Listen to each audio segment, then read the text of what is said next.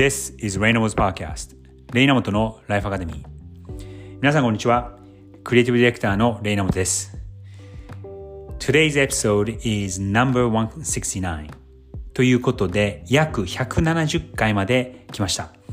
いつも聞いてくださっている皆様本当にありがとうございます。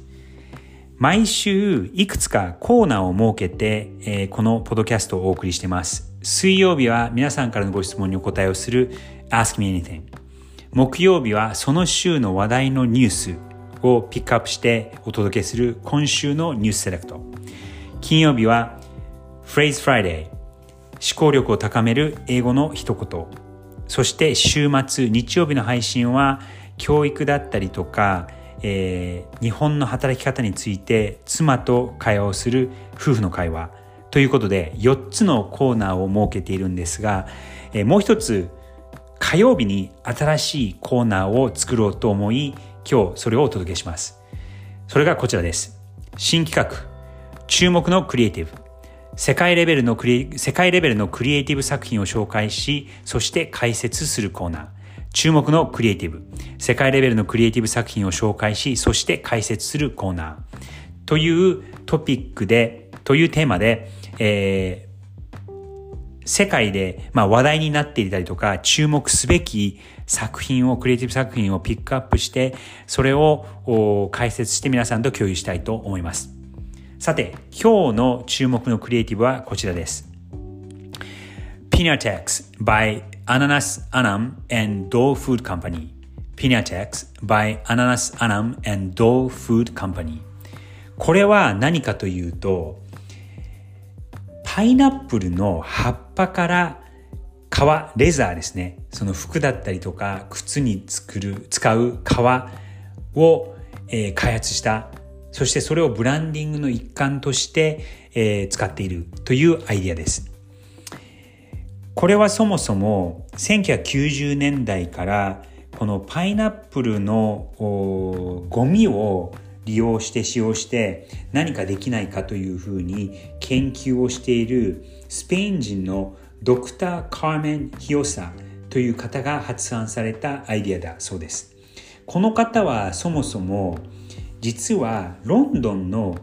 Royal College of Art といういわゆるそうですね、美が美大に行った方で、えー、そこでですね、えー、博士号を取られた方なんですが、その方があることがきっかけで、このパイナップルの皮もしくは葉っぱを使って何かできないかっていうことを考えたそうです。えー、フィリピンに行った時にそのことが気になり調べてみると、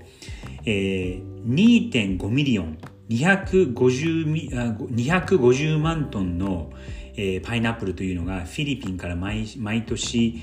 海外に輸出されるそうなんですがそのうちの3トンの葉っぱが無駄になるそうなんですね。でそこから、えー、実はその葉っぱが何もされないと腐って二酸化炭素のガスを、えー、発発生するそうです。それってもちろん言うまでもないんですが環境にはすごい悪いことでじゃあこれ何かできないかっていうことで編み出したのがこのパイナップルの葉っぱを使った人工の皮の製造だそうです。これははい、パイナップルの葉っぱからこの繊維を引き出してそしてそれをきれいにしこれは編むのではなくフェルトのように、えー、こうメッシュにした感じに、してそしてその表面にコーティングを足してそして川のような人工川として、素材にできるということを1990年代から2000年何年かにかけて、編み出した方なんですがその方が始めた会社がこのアナナスアナムという会社です。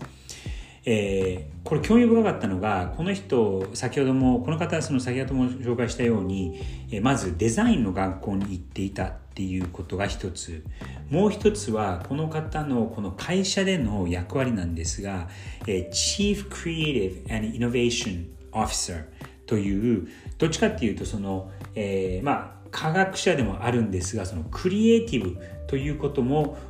役職の名前に入っているっていうのは結構重要なのかなと思いました。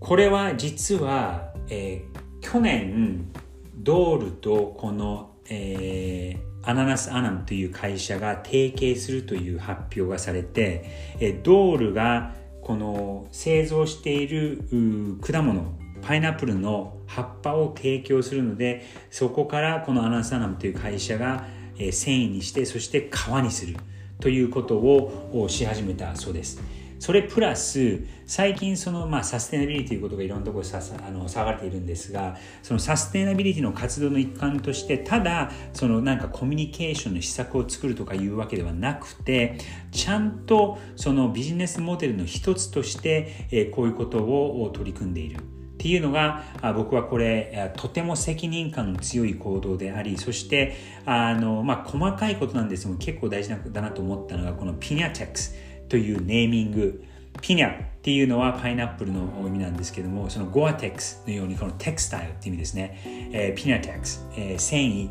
という造語っていうのもとても分かりやすいですしそして、えー、素敵だなとも思います。ブランディングの一つとしても特にこのサステイナビリティということが騒がれている、えー、今日この頃これはとてもブランドのそのイメージとしてもすごくいい動きかなとは思いました。ということで今日はこの新企画注目のクリエイティブ世界レベルのクリエイティブ作品を紹介そして解説するというコーナーでしたこれは、えー、アナンスタナンそしてドールフーカンパニー。これをですね実はそのあの多分ネーミングだったりとかコミュニケーションを担当しているのが、えー、ニューヨークのちっちゃい、まあ、ブティークなエージェンシーでもうほんの23年ぐらいしかあ存在してない新しい会社なんですが僕の友達が数年前に立ち上げた、えー、L&C という、えー、エージェンシーもかかっているようです。あと数週間後にその広告業界、マーケティング業界のお祭りと言われる、お祭りと言われるカンヌ、えー、フェスティバルクリエイティビティが開催されるわけですが、ですがそこでは多分大きな賞をいくつかあ取るんではないかなと思います。ということで、えー、新しいコーナー、今日はこの辺にしたいと思います。それでは素敵な一週間をお過ごしください。Have a great rest of the week!